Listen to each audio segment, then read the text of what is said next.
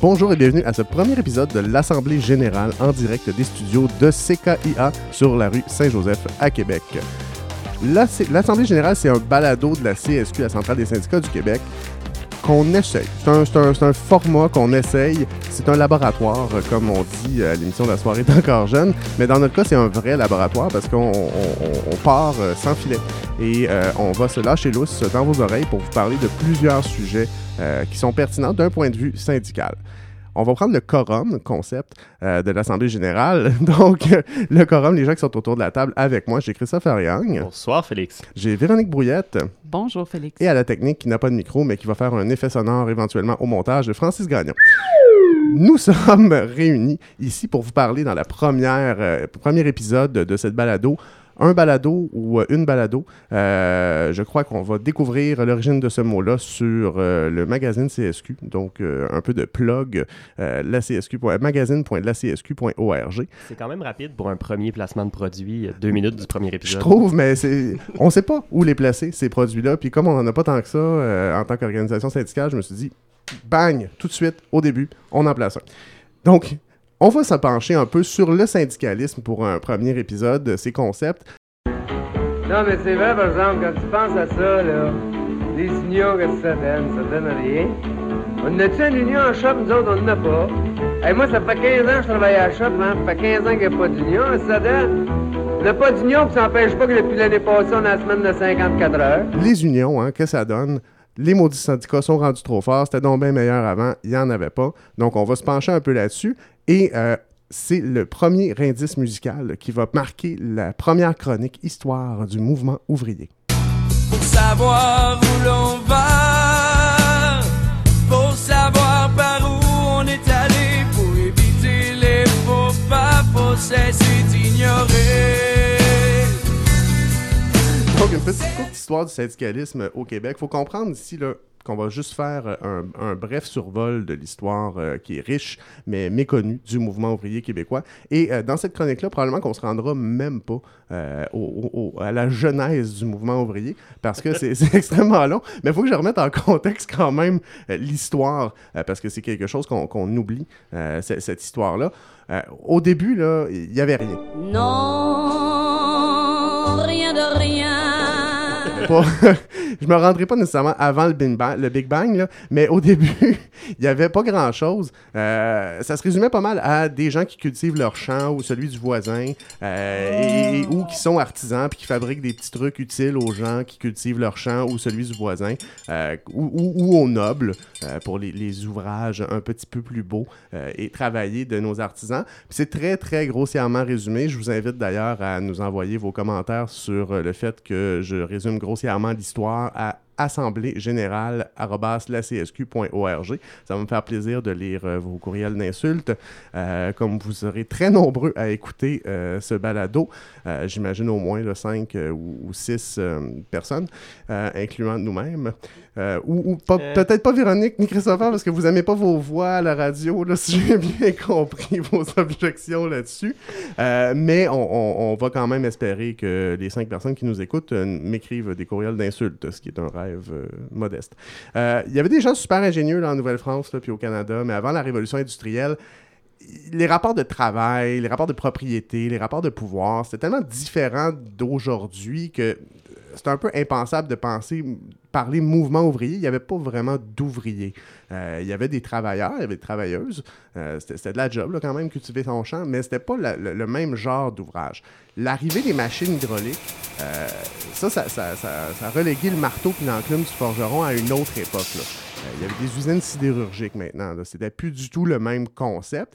C'est la même chose pour les scieries puis les tanneries. L'industrie du bois, où, on avait des gens qui allaient bûcher, puis après ça, qui sciaient à la, à la mitaine leur bois d'œuvre, c'était fini ça.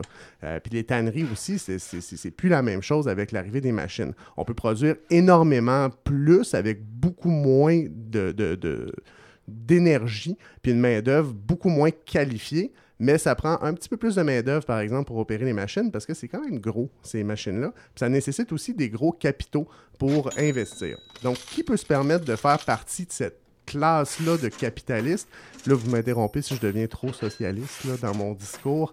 Euh, mais il y, a- comme deux types de capitalistes qui apparaissent. Il y a des commerçants qui se sont enrichis, euh, comme les marchands anglais, par exemple, sur le, dos du colonialisme britannique. pas juste britannique. Il y avait des commerçants aussi dans le temps de la Nouvelle-France qui, qui magasinaient, euh, qui vendaient de la fourrure puis du bois. Mais disons qu'après la conquête, le bois et la fourrure vendus en Grande-Bretagne, c'était sans commune mesure avec ce qu'on vendait euh, à la France à l'époque. Cette bourgeoisie-là anglo-canadienne, euh, domine aussi le secteur financier en créant la Banque de Montréal puis la Bourse de Montréal euh, dans les années 1800.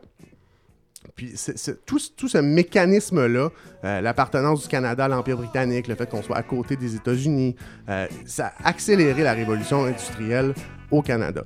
Il y a certains maîtres artisans de chez nous, ça, je trouve ça fait, euh, ça fait tellement terroir de dire ça, mais J'imagine faire un, un fromage dans le fond du Oui, sixième c'est rang, ça. euh, qui, juste qui- assez persillé. qui moule sa meule, là, Mhm. euh, un petit fromage bio.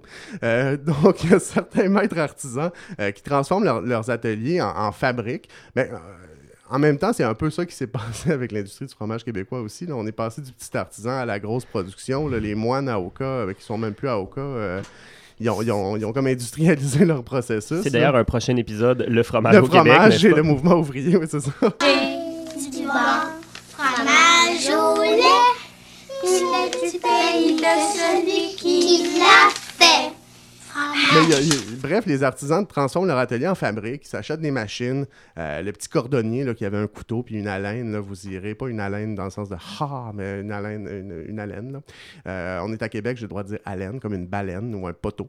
Euh, donc, les gens qui avaient ça, vous irez googler haleine, donc A-L-E, accent circonflexe N-E, pour fabriquer des chaussures. Donc, ça, laisse place aux propriétaires d'une usine à chaussures, finalement, qui engagent des ouvriers pour opérer des machines. Et les ouvriers, ben, il en manque parce que la vie, ben, c'est dur sur les fermes du Québec. Euh, Il y a de plus en plus de bouches à nourrir. euh, on fait 72 enfants euh, par année. Donc, c'est difficile de- de- d'exploiter sa terre pour avoir assez de nourriture pour tout le monde. Et il y a un exode euh, rural, donc les gens s'en vont euh, dans, dans les villes. Euh, la population du Québec, là, en- entre 1850 et 1900, on passe de 890 000 personnes à 1 650 000. Donc c'est quand même un, un- un- un- un gros baby boom. De quoi réjouir François Legault, d'ailleurs? Ah, François Legault, s'il était né en 1840, il serait probablement mort avant l'âge de 5 ans. Mais c'est pas parce que c'est François Legault, c'est parce que ça arrivait vraiment souvent. Donc, il y avait de plus en plus de bouches à nourrir, de moins en moins de pour les nourrir. Donc, les gens allaient euh, vers, euh, vers les villes. Euh, il y avait beaucoup aussi d'immigrants qui arrivaient. Donc, beaucoup d'anglophones, des Irlandais, des Écossais, qui venaient ici pour, pour fournir de la main-d'œuvre finalement à nos gros bourgeois capitalistes. C'est seulement en 1870 là, que les francophones deviennent majoritaires en ville et que la population passe de 15% de la population à 40% qui sont urbains. La classe capitaliste, eux, ils peuvent compter sur leur richesse pour devenir de plus en plus riches. Les ouvriers, eux, ils ont, juste leur, leur dur labeur à offrir.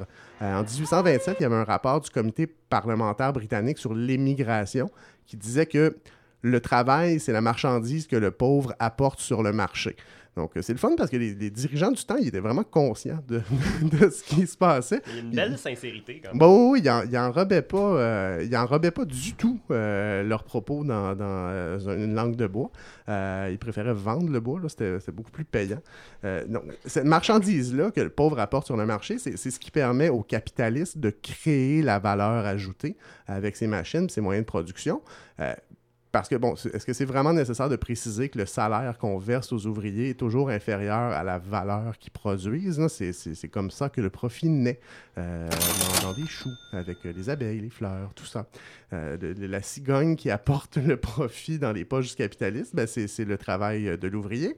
Euh, c'est un petit peu plus complexe que ça. là.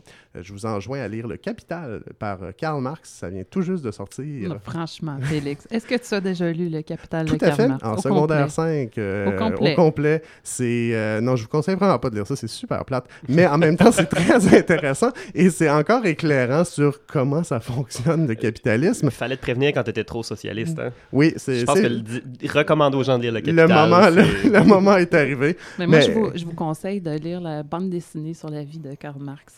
C'est vrai que c'est peut-être plus euh, Accessible. approprié et accessible, puis on peut l'emmener avec nous euh, aux toilettes. Donc, comme les salaires sont trop bas pour qu'un tire, tire une pitance suffisante pour faire vivre sa famille, euh, et comme les capitalistes, eux, ils prospèrent comme jamais, euh, dans ce temps-là, on parlait de capitalistes, là, donc on a le droit de, de dire ça, c'est de l'histoire. Euh, et et l'appétit de ces capitalistes-là était sans limite, là, comme aujourd'hui, finalement. Peut-être que Lisa a raison de dire que l'Amérique c'est le pays où tout est possible, et peut-être qu'Adil a raison aussi de dire que les rouages du capitalisme sont huilés avec le sang des travailleurs. Ben, il y a- il y, a inévitablement un clash entre ces deux mondes-là. Et, et c'est de ça, en fait, que vient fondamentalement le mouvement ouvrier. La, la contradiction entre la course au profit du capital, puis la résistance des travailleuses et des travailleurs contre l'exploitation. Je pense que pour l'épisode présent, ça va être assez d'histoire. On va essayer de se pencher un peu sur l'avenir, mais dans les prochains épisodes, je vais vous revenir euh, avec un peu le portrait industriel du Québec euh, à l'époque et l'émergence, si on se rend, parce que je parle beaucoup, euh, l'émergence du mouvement ouvrier. Vous allez devoir nous suivre pour avoir un portrait plus large de l'histoire. Les années 50, c'est bien excitant d'ailleurs. 1850, oui, tout à fait. You gotta fight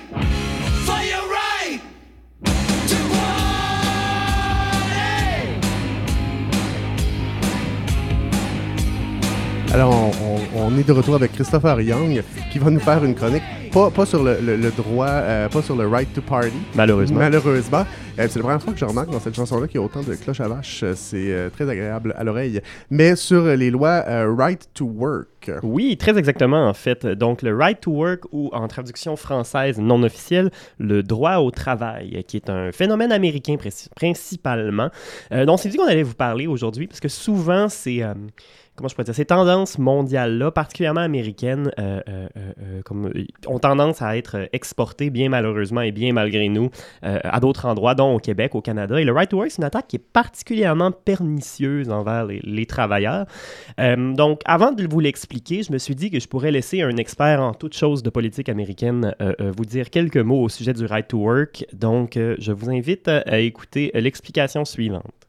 Well, I think right to work is a good thing. I think right to work is uh, is happening more and more.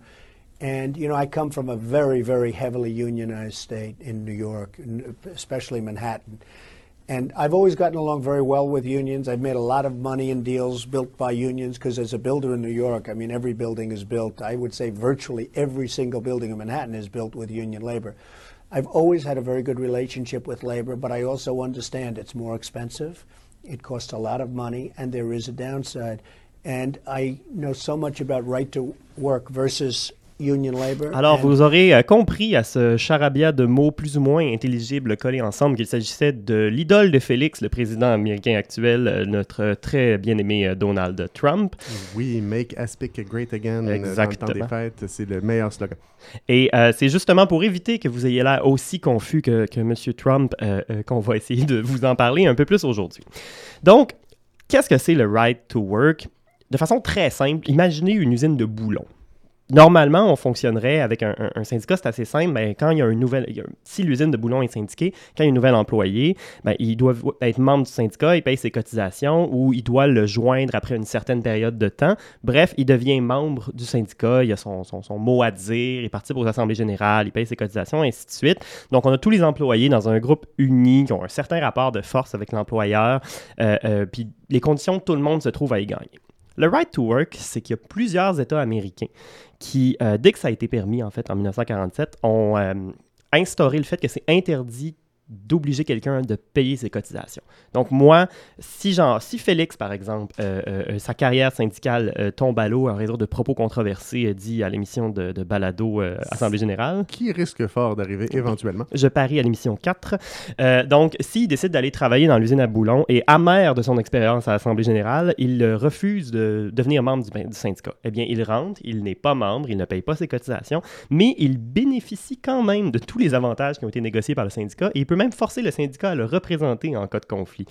Donc c'est un peu le, le- meilleur des deux mondes, finalement, dans cette nouvelle carrière de boulon-là. Exactement, mais c'est exactement le, le- le- le- le problème dans tout ça, en fait. là. la, la principale, euh, le principal bug que ça crée, euh, c'est qu'on a beaucoup de gens, euh, en, bon français, c'est des freeloaders, c'est-à-dire que des gens qui se trouvent à bénéficier de tous les avantages du syndicat sans jamais y contribuer de façon, euh, de façon active. On se retrouve avec des syndicats qui ont beaucoup moins de ressources parce qu'ils ont beaucoup moins de gens qui cotisent, des ressources qui sont mises à en fait, recruter les membres sur place plutôt que d'essayer de- d'avoir un rapport de force avec l'employeur. Puis un rapport de force beaucoup moins fort, parce que évidemment que si on a tous les travailleurs avec le syndicat, ça va marcher beaucoup mieux que si on en a 60, 65, 70 peu importe.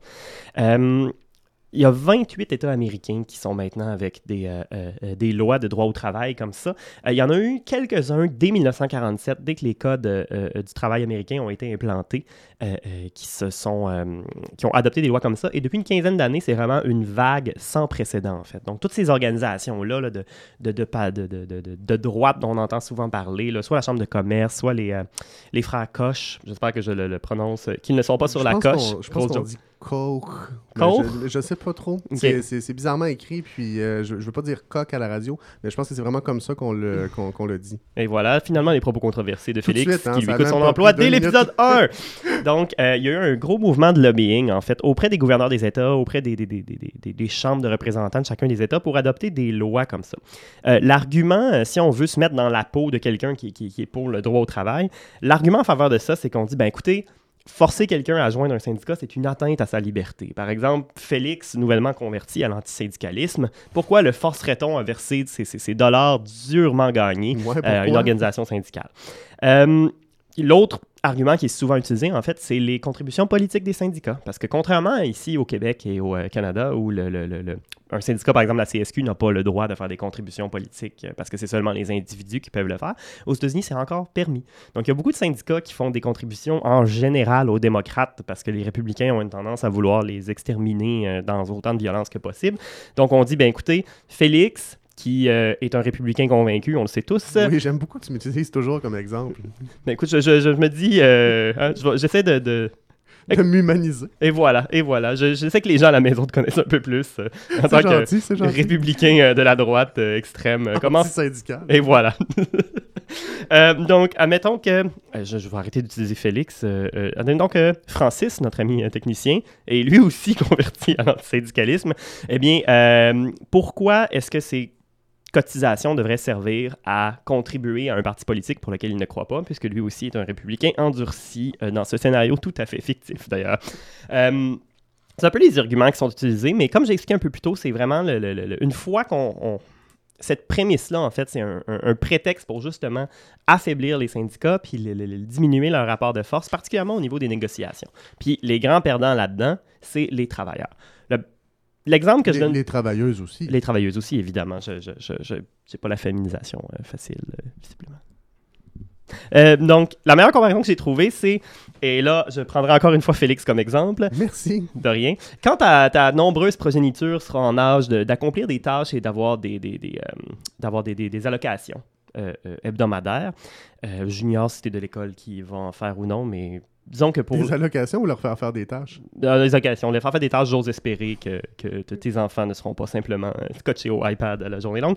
Donc, si vous dites à vos nombreux enfants, ben écoutez, vous allez tous recevoir une allocation, peu importe que vous fassiez des tâches ou non, tant que les tâches sont faites, évidemment, il y a un immense risque qu'une ou deux personnes fassent, ben, j'ai juste à pas faire le bout plate de travailler, puis à quand même recevoir tous les avantages que les, grâce au travail des autres, ben, c'est un peu ce qui se passe avec les, syndicats. Euh, donc, il y a beaucoup d'études qui démontrent en fait que le- les États où on a des, des lois comme ça de droit au travail, euh, les salaires sont considérablement plus bas. Et là, la marge est quand même grosse. Ça va de 3% de moins selon l'Economic Policy Institute jusqu'à, selon l'ancien secrétaire du travail, euh, Robert Reach, c'est 12,2% de moins de travail pour quelqu'un qui, est de- qui fait la même job, en fait, là, dans un État où il y a des lois de droit au travail versus un État où euh, le, le syndicat fonctionnerait là, euh, de façon un peu plus traditionnelle, là, où tous les, les- les employés de mon usine de boulon euh, fictive euh, sont membres du syndicat.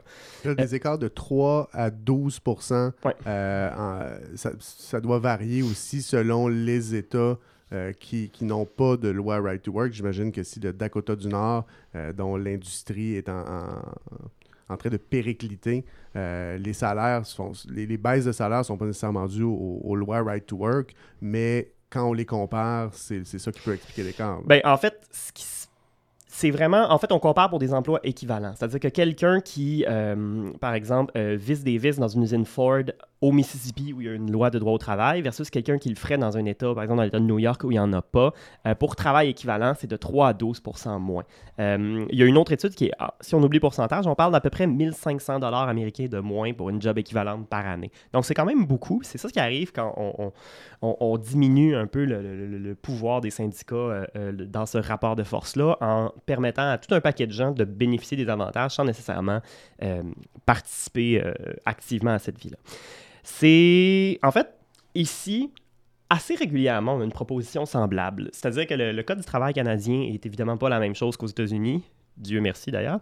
Euh, mais euh, disons qu'on abolit demain matin la formule RAND. C'est sensiblement la même chose qui va arriver dans le sens où euh, le- le- le- mon usine de boulons, qui serait par exemple à contre-cœur dans cet exemple, ben, elle, elle ne pourrait pas avoir tous les travailleurs par défaut avec une cotisation à la source. Il y en a qui pourraient dire ben, regarde, moi je ne joins pas le syndicat, je continue d'avoir les conditions que vous avez négociées, mais je ne contribue pas d'aucune façon. Euh, c'est une idée qui revient relativement souvent. Oui, Éric Euh, Duhem en a d'ailleurs fait un livre. Euh, Éric Duhem doit en faire une chronique par semaine environ. Si, si je l'écoutais, je pourrais vérifier la chose. Je l'écoute et c'est Eh, merci. Euh, en 2004, entre autres, c'est peut-être la, la fausse avait été le plus concret. C'est les jeunes libéraux qui avaient officiellement proposé euh, euh, dans leur congrès, qui fait toujours euh, les manchettes à chaque été, ils avaient proposé, c'était leur proposition phare. Et Jean Charest les avait promptement rabroués en les trouvant un peu trop antisyndicales. Donc, quand Jean Charest trouve que vous êtes trop antisyndical, il y a clairement un problème là. Euh, les, jeunes adéquistes en parlaient aussi à l'époque. Donc, il faut un peu se, se Oui, méfier. mais l'ADQ a disparu aussi, donc moi je pense qu'il y a une corrélation. là. Et voilà. Donc, si vous proposez la, la disparition de la formule Rennes, vous risquez de disparaître vous-même. Tenez-le pour, pour dit. Et, euh, il y a une toute petite. euh, euh, en fait, en, fouillant, j'ai j'ai découvert quelque chose d'assez intéressant aussi. Qui, euh, parce que mon, mon angle un peu plus local, c'était de me dire ben écoutez, c'est une proposition qui risque de ressurgir au cours des, des prochaines années. Mais présentement, euh, dans les négociations euh, pour le renouvellement de l'ALENA, euh, euh, gracieuseté de notre ami Donald Trump, qui était en début de chronique, parce que hein, je boucle la boucle, c'est pas pire. hein? Le Canada, dans nos demandes officielles, nous demandons que les lois de droit au travail aux États-Unis soient abolies. Parce que, euh, selon l'argument qui est utilisé, ce serait. euh, euh, c'est des lois du genre, en fait, en forçant la, baisse des salaires puis en diminuant le rapport des syndicats, constituerait une concurrence déloyale par rapport aux autres euh, pays qui, eux, fonctionnent avec un syndicat un peu plus traditionnel. Donc, sans grande surprise, cette proposition a été accueillie plutôt négativement, mais euh, c'est là où nous en sommes par rapport au droit au travail. Ce qui serait le fun, c'est que dans ces demandes-là, il y a aussi une demande pour que les lois euh, et les normes du travail au Mexique soient aussi rehaussées, euh, parce que ça, ça crée aussi une espèce de, de- de cheap labor concurrentiel euh, par rapport à nos industries ici. Ben, merci, euh, Christopher, pour cette chronique habilement ficelée sur le droit au travail. Bien vu, Félix.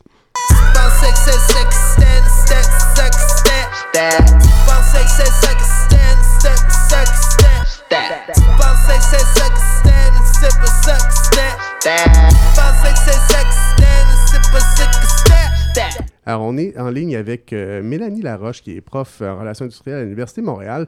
Et euh, Véronique va, va- va mener une entrevue avec Mélanie euh, sur euh, l'importance de la relève syndicale, mais aussi les solutions à apporter pour les défis du syndicalisme. On pense aussi à l'avenir, pas juste au passé. Véronique, je te passe le micro. Ah, bonjour, merci Félix. Bonjour Mélanie Laroche. Alors, on, voulait, on se questionnait en fait, euh, avant de parler de, solutions, euh, peut-être euh, explorer les défis euh, qui, euh, qui se posent au mouvement syndical aujourd'hui, ou les grandes transformations. Euh, parfois, je dis que je suis nostalgique d'une période que j'ai pas connue, les années 70, on voyait les syndicats dans la rue, tous unis, les chefs syndicaux se faire arrêter pour euh, défendre leur cause. Ce n'est plus le cas. Maintenant, on doit se battre pour même défendre la pertinence des syndicats.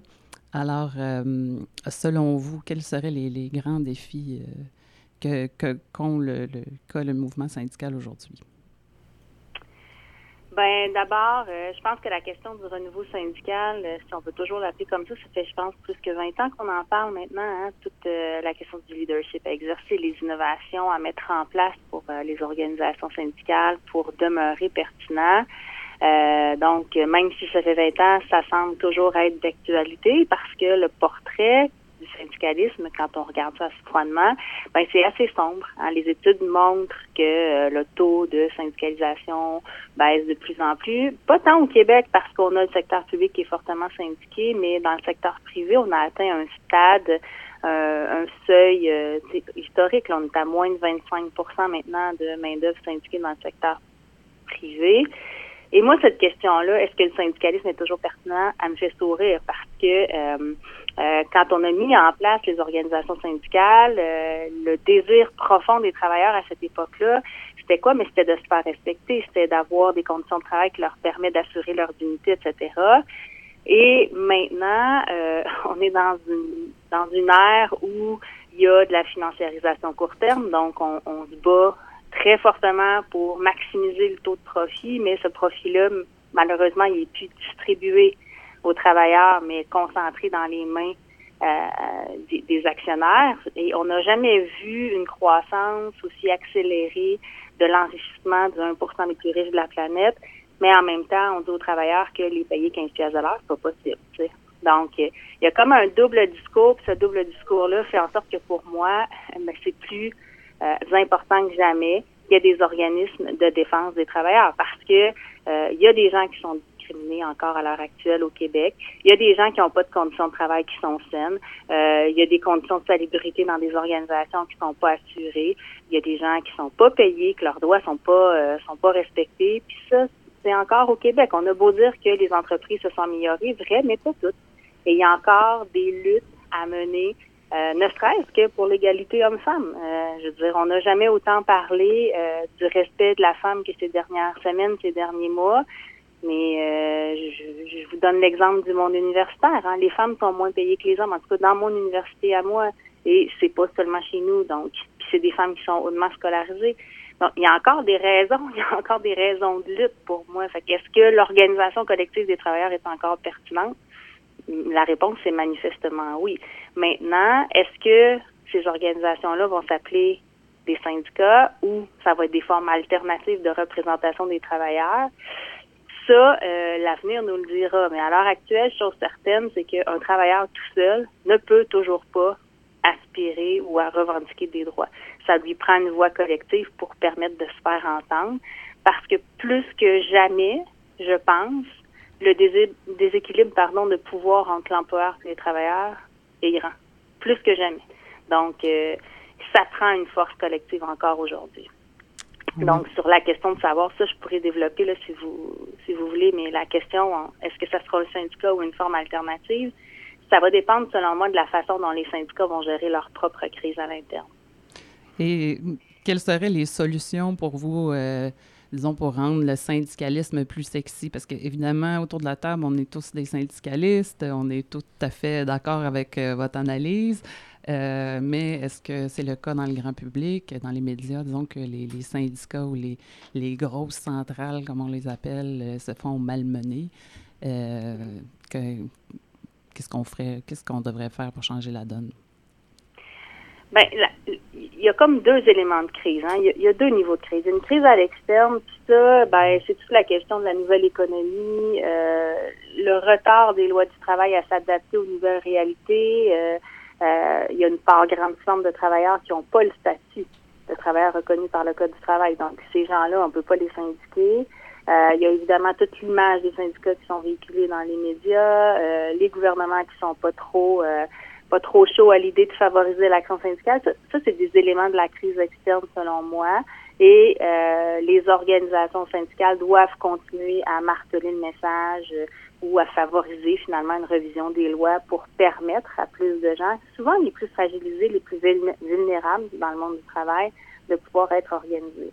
Donc cette crise-là à l'externe, on la connaît bien, euh, on l'a à maintes reprises euh, analysée sous ses coutures, puis bon. Qui est pour moi le plus problématique, c'est la crise qui se passe à l'interne des organisations syndicales. Donc, comment on fait euh, pour s'assurer d'avoir de, une vie syndicale qui est active, de maintenir notre membership en vie? Euh, donc, ça, pour moi, c'est plus problématique à l'heure actuelle.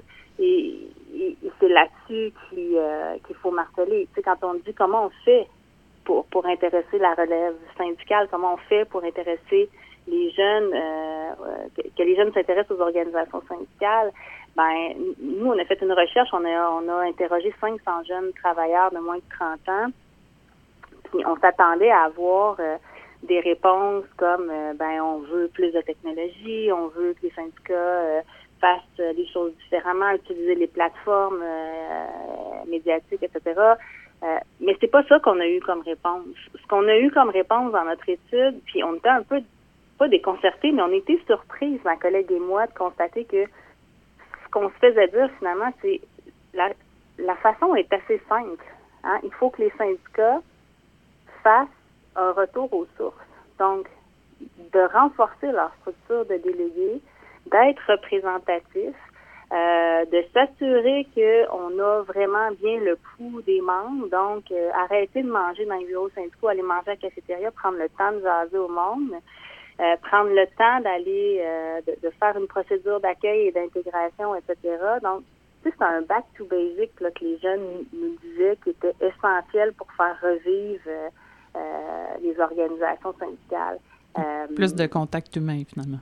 Plus de contact gré à gré, plus d'activités de, proximité, oui, puis ben, les assemblées générales, je vous cacherai rien, là. Je veux dire, c'est pas dans un seul milieu que le taux de participation aux assemblées générales est bas, c'est dans tous les milieux, puis c'est pas juste les jeunes qui y vont pas, hein, parce que bon, euh, comme il n'y a pas beaucoup de monde dans les assemblées, on s'imagine que c'est pas une question de génération que c'est pas aller à l'assemblée générale syndicale. Hein, c'est de toutes les générations. Il y a un désintérêt. Euh, puis comment on l'explique ce désintérêt-là? Puis à l'heure actuelle, ce que nous on a étudié euh, dans, dans, dans nos recherches, euh, il y a des voies qui ont été mises en place dans les organisations syndicales, entre autres toute la question euh, des communautés jeunes. On a voulu faire une place aux jeunes parce qu'on a compris quand même les organisations syndicales que la question de la relève, c'est essentiel, c'est majeur, ça permet le renouvellement de l'institution, etc. Donc, on a mis en place ces comités jeunes-là, mais ces comités, euh, les comités jeunes dans les différentes organisations syndicales qu'on a étudiées, jamais ils ont un pouvoir décisionnel. Donc, ces comités-là sont en place pour permettre aux jeunes euh, de se parler entre jeunes, de, discuter des dossiers qui touchent à la jeunesse, etc. Euh, mais on ne fait pas le pont avec la structure formelle. Donc, il n'y a aucun de ces comités-là. Si, je pense jeunes, femmes ou les autres, euh, il n'y a jamais un de ces comités-là qui a un pouvoir décisionnel. Là où ça pose problème pour les jeunes, c'est qu'ils n'ont pas autant de facilité, exemple, que les femmes aller euh, se faire élire sur d'autres structures formelles où là, ils vont avoir une réelle voix au chapitre, où là, ils vont pouvoir influencer les décisions stratégiques. Donc, souvent, les jeunes qui étaient intégrés étaient un peu confinés à l'espace comité jeune, puis se rendaient vite compte qu'il n'y avait pas de pouvoir d'influence réelle dans la structure syndicale, qu'il y avait une certaine déception. Et l'autre problématique que notre étude a révélée, c'était que euh, dans les organisations syndicales, on va donner beaucoup de formation. Beaucoup de formation, pourquoi? Pour que les gens s'adaptent rapidement aux coutumes de la place, pour respecter les règles qui sont déjà mises en place, pour s'assurer que tout le monde fasse les choses comme ils sont faits habituellement. Euh, et beaucoup de formation technique. Euh, ce qu'on commence à développer beaucoup dans les analyses là, euh, dernièrement, c'est de dire, ben, finalement, le modèle d'éducation qui était privilégié pour les jeunes dans les organisations syndicales, c'est pas si bête, ça devrait pas être réservé aux jeunes. Parce que c'est pas de la formation technique qu'il faut. Puis c'est pas chercher à mouler les gens aux façons de faire habituelles que ça prend pour renouveler l'institution. C'est une éducation beaucoup plus large, un sens critique, un esprit d'analyse qu'il faut leur permettre de développer justement pour remettre en cause nos façons de faire traditionnelles, puis essayer de trouver des voies d'amélioration. Donc, s'il y a des pistes de solutions à laquelle il faut réfléchir, la première qui devrait nous venir en tête, c'est mais qu'est-ce que les membres en pensent? Puis comment ils voient ça, eux, le syndicalisme de demain? Qu'est-ce que ça leur prendrait euh, pour vraiment dire, OK, là, j'embarque, puis là, j'ai le goût de militer? Euh, donc, ce système-là d'éducation qui a été mis en place pour les jeunes, vraiment, là, euh, c'est pas, ce, n'est pas dénigrer. Je pense que les efforts devraient être mis pour que l'ensemble des membres aient accès à ce genre d'éducation politique plus large, éducation syndicale plus large, pour se rendre compte de l'importance des luttes. Donc ça, c'est un premier pas qu'on a vu, nous, dans notre recherche. Euh, pour faire du pouce un peu sur ce que vous avez dit quand vous dites que euh, très peu de communautés de jeunes euh, ont accès ou prennent leur, ben, ont accès aux, structures plus formelles, mais en même temps, si on regarde dans les années 70, Charbonneau, pour ne pas le nommer, ancien président de la, de la CEQ, avait 32 ans quand il était, était, élu à la présidence. il négociait avec Robert Bourassa, qui était dans la trentaine aussi. Et à l'époque, on ne parlait pas de comité de jeunes, donc ils n'ont pas été dans le comité de jeunes, mais pourtant, il y avait, il y avait une présence. Qu'est-ce qui a changé depuis ce temps-là? Bien, la première chose, je pense, l'erreur qu'on fait, c'est de mettre l'étiquette jeune à tout le monde en bas de 30 ans. Parce que euh, un jeune de 17 ans qui travaille dans le commerce de détail, c'est pas du tout la même réalité qu'un jeune de 26 ans qui a deux enfants, une maison puis une job steady. Donc, c'est quoi un jeune, premièrement, puis à qui on s'adresse quand on parle des jeunes? Puis ce à quoi on s'attendait pas, encore une fois, dans, dans, dans les résultats de notre recherche, c'est que cette fameuse étiquette jeune-là, elle correspond à personne. Les jeunes, ça les interpelle pas. Ils n'ont pas le goût de lutter parce qu'ils sont jeunes. Ils ont le goût de lutter parce qu'ils sont précaires. Ils ont le goût de lutter parce qu'ils ont les euh, mauvais horaires de travail. Ils ont le goût de lutter parce qu'ils sont, euh, euh, ils n'ont pas leur permanence encore. Donc ça, c'était des questions qui pouvaient les appeler à l'action. C'est des enjeux qui pouvaient les amener vers l'action.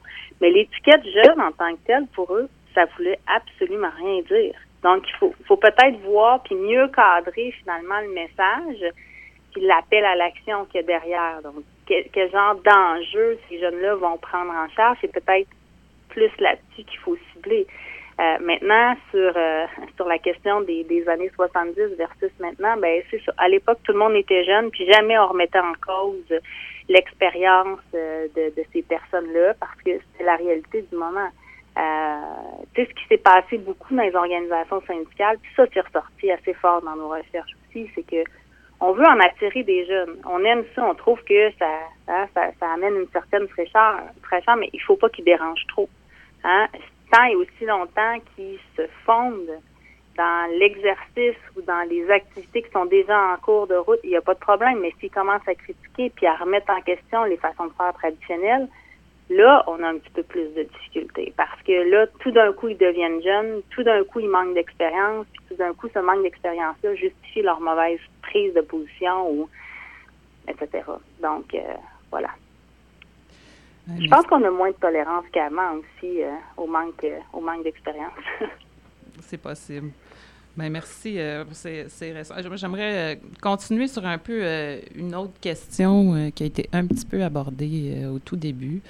Euh, sur la transformation un peu du marché du travail avec euh, euh, le travail à la pige, l'ubérisation, l'intelligence artificielle. Donc, comment, comment ces nouveaux secteurs en développement, disons, risquent d'affecter le syndicalisme?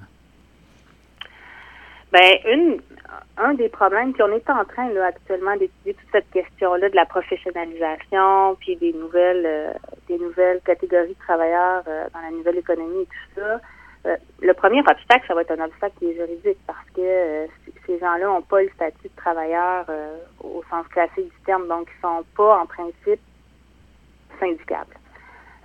mais mais l'autre problème, c'est que avec cette professionnalisation-là, il se développe aussi une culture de l'entrepreneuriat. Ça, c'est ça devient finalement une espèce de le mirage pour dire que ces gens-là sont autonomes, donc ils n'ont pas besoin de s'organiser collectivement, ils mènent leur propre bac, euh, barque, etc. Donc, ça peut devenir complexe d'organiser collectivement des luttes pour ces gens-là.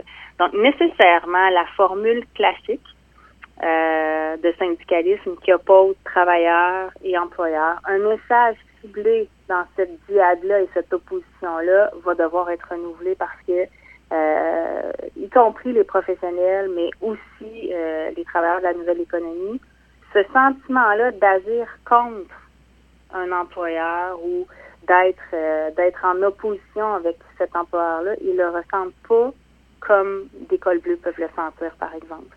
Euh, au contraire, souvent, ils vont travailler en équipe avec leur chef. Donc, il va falloir réaligner euh, le message syndical pour ces gens-là, trouver une façon finalement de, euh, de leur faire comprendre que ben, leurs droits, sont de nature euh, collective, mais aussi individuelle, donc les droits qu'ils ont en tant que travailleurs, euh, c'est peut-être encore plus complexe maintenant de les faire respecter ou de, de s'assurer que l'employeur puisse les respecter. Donc, ça leur prend un mécanisme qui va leur permettre de, de représenter ces intérêts-là. Euh, qui sont pas du tout, euh, malheureusement, même s'il y en a qui le pensent, euh, qui sont pas les mêmes que l'entreprise. Donc ça, ça va toujours être différent. Hein? Comme travailleur, on a des intérêts qui sont propres. L'entreprise, elle a des intérêts qui sont propres. Mais pour ces gens-là, c'est difficile de voir.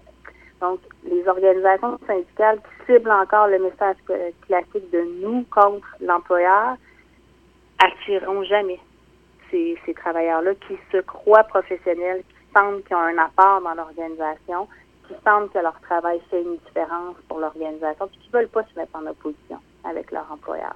Donc, il faut trouver une façon, une approche différente pour pouvoir les, les organiser.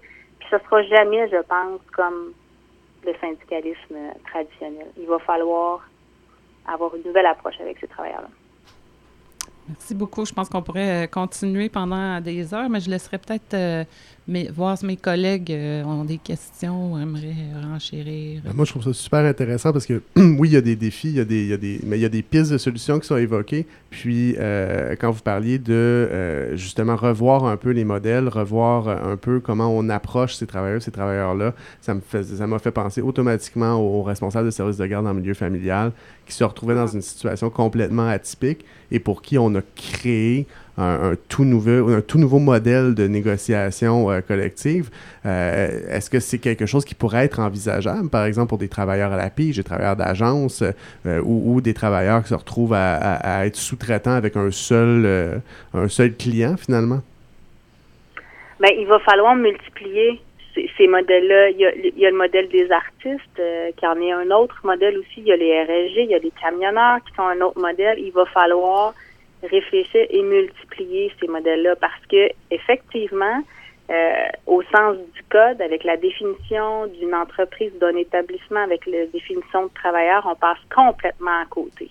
Donc, si c'est pas au selon ou en fonction du code du travail qu'on peut les organiser, est-ce qu'il y a d'autres façons qu'on pourrait s'assurer de les représenter, euh, de fixer des seuils minimales, euh, des seuils minimaux, minimaux, minimaux? Je sais plus, j'ai un blanc, aidez-moi. Minimal, minimaux, hein. Euh, Il y a eu une réforme hein, de l'orthographe, donc on peut dire pas Oui, mal ce qu'on veut je m'excuse. Faut, faut tout le temps que ça m'arrive quand je suis en entrevue pour la CSQ, c'est ce genre de, de, de, de truc. Mais bon, euh, il y a des modèles qui se multiplient à l'heure actuelle pour représenter des salariés atypiques et c'est des bons modèles. C'est une bonne voie selon moi, mais oui, ça impose des difficultés parce que ce qu'on faisait auparavant, c'est pas possible de le faire dans ces organisations-là parce que c'est une organisation, euh, des, un modèle de démocratie interne aussi qui va être différent, un modèle de socialisation qui va être différent également, puis une identité qui va être différente des syndicats classiques. Puis quand je dis une identité différente, ce que ça veut dire, c'est c'est en lien avec ce que je vous disais tantôt sur l'opposition entre travailleurs, employeurs. Ils formeront pas leur identité collective autour de cette diade-là. Donc déjà là, pour une organisation syndicale traditionnelle, ça peut faire peur. Euh, les modes de socialisation, ben une assemblée syndicale à la fin de la journée de travail, on peut pas y penser. Ils sont éclatés dans plein de milieux. Fait qu'il faut revoir complètement comment on va approcher notre monde. Puis la démocratie, ben ça implique des défis supplémentaires.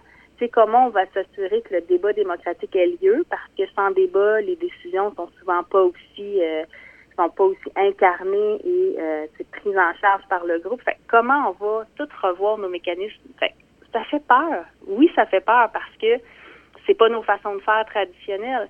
Puis même la structure de service dans les organisations syndicales, hein, ceux qui sont habitués d'offrir euh, les professionnels, les conseillers, etc., qui étaient habitués de fournir un service d'une façon X, Y ou Z, ben là, ils s'en ajoutent des façons. Fait que ça peut être déconcertant, effectivement, mais on n'aura pas le choix de penser à contourner les règles qui sont présentement en place, puis faire un peu de bricolage institutionnel. Je m'excuse de sortir ce gros mot-là, mais si c'est pas possible. Ou Bricolage ou institutionnel?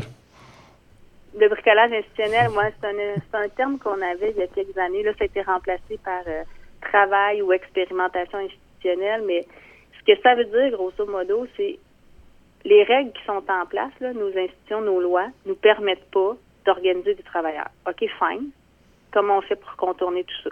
Comment on prend euh, des éléments du système actuel, qu'on les réorganise pour faire en sorte que les travailleurs qui n'ont pas accès à la syndicalisation vont quand même être protégés? Parce qu'ils sont vulnérables puis ils ont besoin d'être protégés. Donc, c'est un peu ça la, la notion d'expérimentation euh, institutionnelle, résumée très, très grossièrement. Mais il va falloir réorganiser nos, nos façons de faire complètement. Puis ça sera probablement pas un certificat d'accréditation classique parce que ben, parce que ça sera pas possible, mais est-ce que ça va être des nouveaux modèles qui vont être proposés comme pour les RSG? C'est une long shot. Ça a pris beaucoup d'énergie probablement pour y arriver. Ça a pris du temps, Oui, beaucoup, euh, beaucoup de ressources, oui. mais il y a un nouveau modèle qui existe. Est-ce qu'on peut partir de ce modèle-là pour l'adapter à d'autres? Probablement, oui. Je pense que c'est une excellente voie. Dans, dans ma tête, pour moi, c'est des bons modèles. Super. Ben merci beaucoup euh, pour cette entrevue. Je pense qu'on a abordé euh, pas mal euh, plus de questions euh, qu'on souhaitait au départ, mais c'est bien. Je pense qu'on aurait pu continuer pour des plein d'épisodes. Fait que si jamais vous êtes disponible encore, on va peut-être vous rappeler. Oui, puis je pourrais vous donner des collègues ultra dynamiques aussi qui travaillent sur ces questions. Oui, ah, Ben, on, parce on que est toujours intéressé. il y, a, y a une question, ben là je me dis je veux pas étirer la sauce non plus. là. Il y a une, une question qui me chicotait que je garderai pour une de, une de vos collègues. Suspense. Ben merci beaucoup. Merci, Mélanie. C'est moi qui vous remercie. Bye bye. Bye. Bonne chance. Merci, Bye. bonne journée.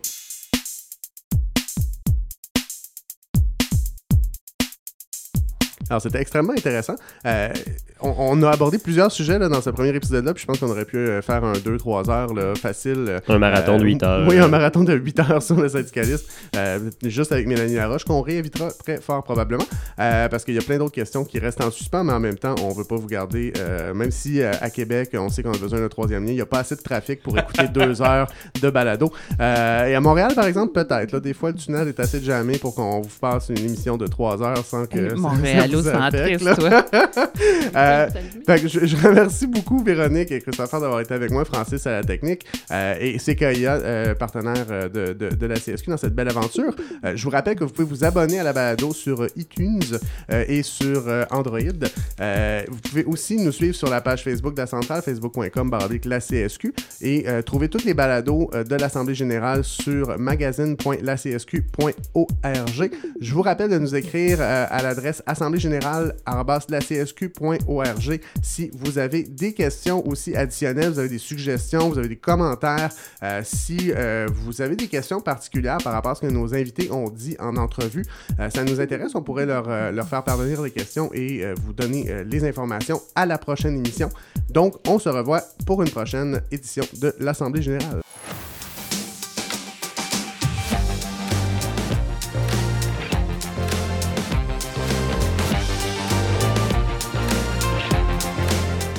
Reste en ligne, tu gagnes un t-shirt. Non, c'est pas vrai. non, mais en fait, on, on- on va juste couper ce bout-là où est-ce que je fais une joke plate. Mais, euh, bon, peut-être le garder, je sais pas, on verra.